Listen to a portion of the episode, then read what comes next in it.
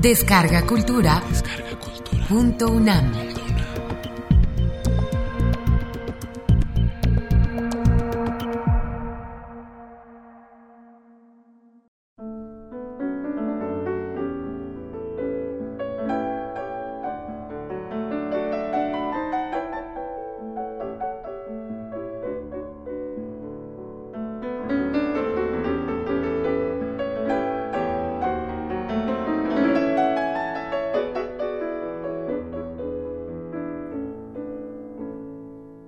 Historia de un peso falso. Manuel Gutiérrez Nájera.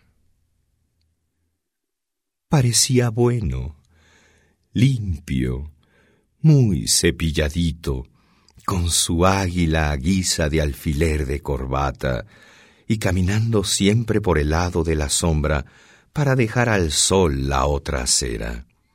No tenía mala cara el muy bellaco, y el que sólo de vista lo hubiera conocido no habría vacilado en fiarle cuatro pesetas. Pero crean ustedes en las canas blancas y en la plata que brilla. Aquel peso era un peso teñido, su cabello era castaño de cobre, y él por coquetería, porque le dijeran ¿Es usted muy Luis XVI? Se lo había empolvado. Por supuesto, era de padres desconocidos. Estos pobrecitos pesos siempre son expósitos. A mí me inspiran mucha lástima y de buen grado los recogería. Pero mi casa, es decir, la casa de ellos, el bolsillo de mi chaleco está vacío, desamueblado, lleno de aire, y por eso no puedo recibirlos.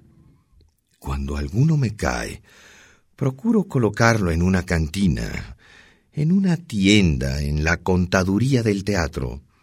Pero hoy están las colocaciones por las nubes y casi siempre se queda en la calle el pobre peso. No pasó lo mismo, sin embargo, con aquel de la buena facha, de la sonrisa bonachona y del águila que parecía de verdad.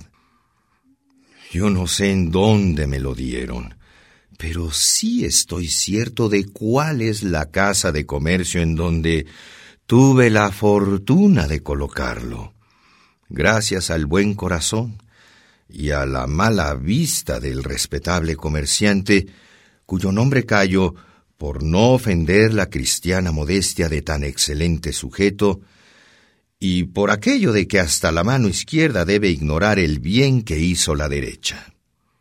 Ello es que, como un beneficio no se pierde nunca, y como Dios recompensa a los caritativos, el generoso padre putativo de mi peso falso no tardó mucho en hallar a otro caballero que consintiera en hacerse cargo de la criatura. Cuentan las malas lenguas que este rasgo filantrópico no fue del todo puro. Parece que el nuevo protector de mi peso, y téngase entendido que el comerciante a quien yo encomendé la crianza y educación del pobre expósito, era un cantinero. No se dio cuenta exacta de que iba a ser una obra de misericordia en razón de que repetidas libaciones habían obscurecido un tanto cuanto su vista y entorpecido su tacto. Pero sea porque aquel hombre poseía un noble corazón, sea porque el coñac predispone a la benevolencia, el caso es que mi hombre recibió el peso falso, no con los brazos abiertos, pero sí tendiéndole la diestra dio un billete de a cinco duros, devolvióle cuatro el cantinero, y entre esos cuatro, como amigo pobre en compañía de ricos, iba mi peso. Pero vean ustedes cómo los pobres somos buenos y cómo Dios nos ha adornado con la virtud de los perros, la fidelidad. Los cuatro capitalistas, los cuatro pesos de plata, los aristócratas siguieron de parranda. Es indudable que la aristocracia está muy corrompida. Este se quedó en una cantina, es en la Concordia, aquel en la contaduría del teatro. Solo el peso falso, el pobretón, el de la clase media, el que no era centavo ni tampoco persona decente, siguió acompañando a su generoso protector como Cordelia acompañó al rey Lear. En la Concordia fue donde lo conocieron. Allí le echaron en cara su pobreza y no le quisieron fiar ni servir nada. La última moneda buena se escapó entonces con el mozo.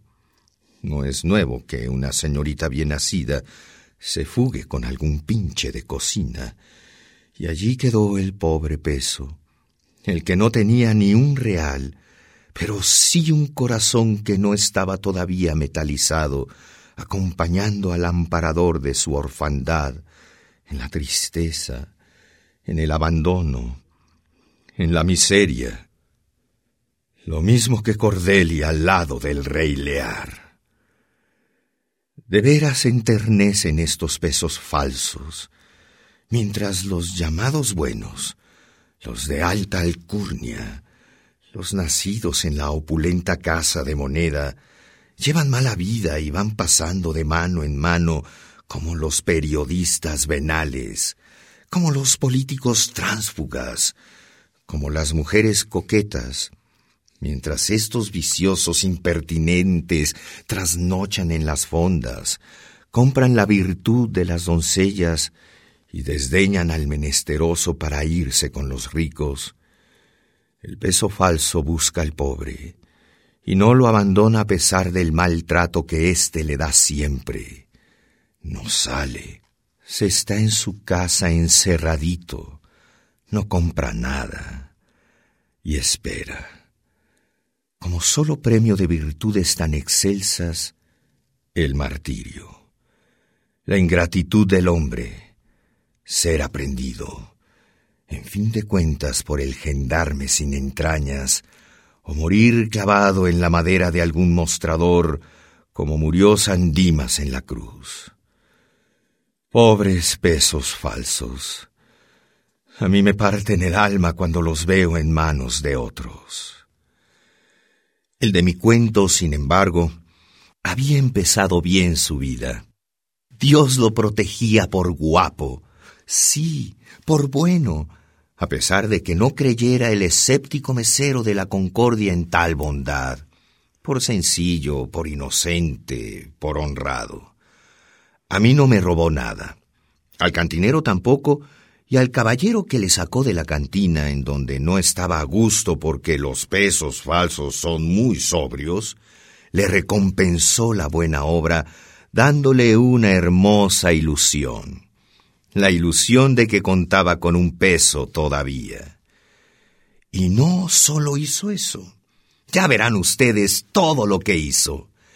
El caballero se quedó en la fonda meditabundo y triste ante la taza de té la copa de Burdeos, ya sin Burdeos, y el mesero que estaba parado enfrente de él como un signo de interrogación. Aquella situación no podía prolongarse.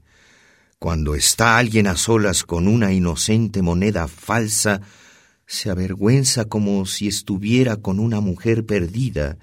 Quiere que no lo vean, pasar de incógnito, que ningún amigo lo sorprenda porque serán muy buenas las monedas falsas, pero la gente no lo quiere creer.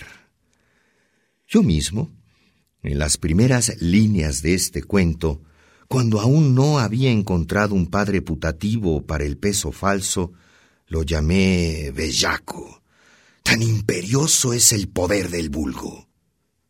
Todavía al caballero en un momento de mal humor que no disculpo en él, pero que en mí habría disculpado, luego que quitaron los manteles de la mesa, golpeó el peso contra el mármol como diciéndole A ver, malvado, si de veras no tienes corazón.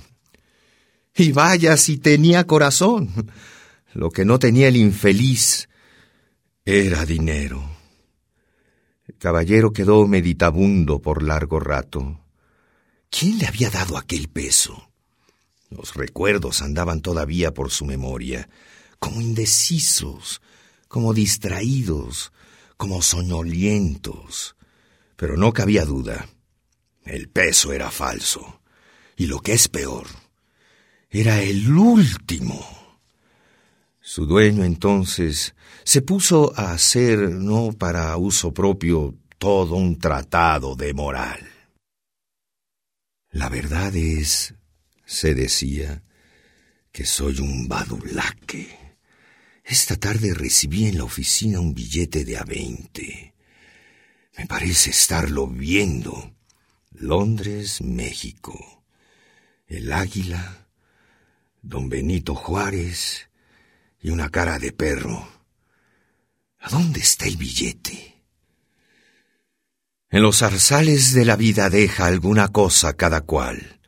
La oveja su blanca lana, el hombre su virtud.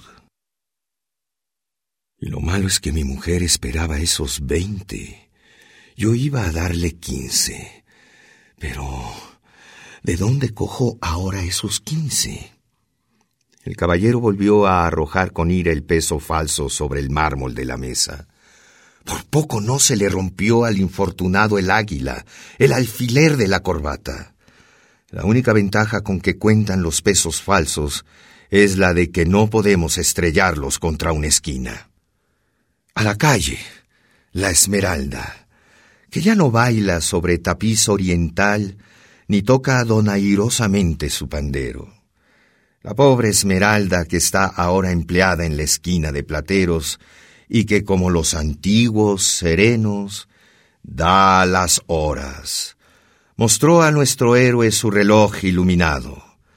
Eran las doce de la noche. A tal hora no hay dinero en la calle y era preciso volver a casa. Le daré a mi mujer el peso falso para el desayuno y mañana veremos. Pero no. Ella lo suena en el buró y así es seguro que no me escapo de la riña. Maldita suerte. El pobre peso sufría en silencio los insultos y araños de su padre putativo, escondido en lo más obscuro del bolsillo.